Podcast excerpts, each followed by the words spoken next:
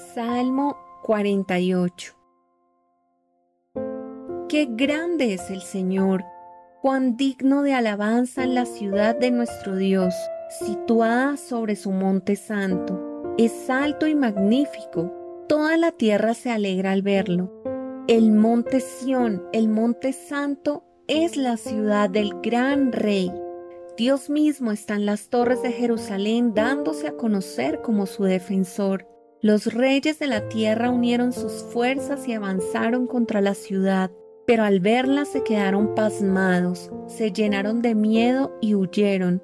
El terror se apoderó de ellos y se retorcieron de dolor como una mujer en parto. Los destruiste como a los poderosos barcos de Tarsis que fueron despedazados por un potente viento del oriente. Habíamos oído de la gloria de la ciudad, pero ahora la hemos visto en persona la ciudad del Señor de los ejércitos celestiales. Es la ciudad de nuestro Dios. Él hará que sea segura para siempre. Oh Dios, meditamos en tu amor inagotable mientras adoramos en tu templo, como lo merece tu nombre, oh Dios.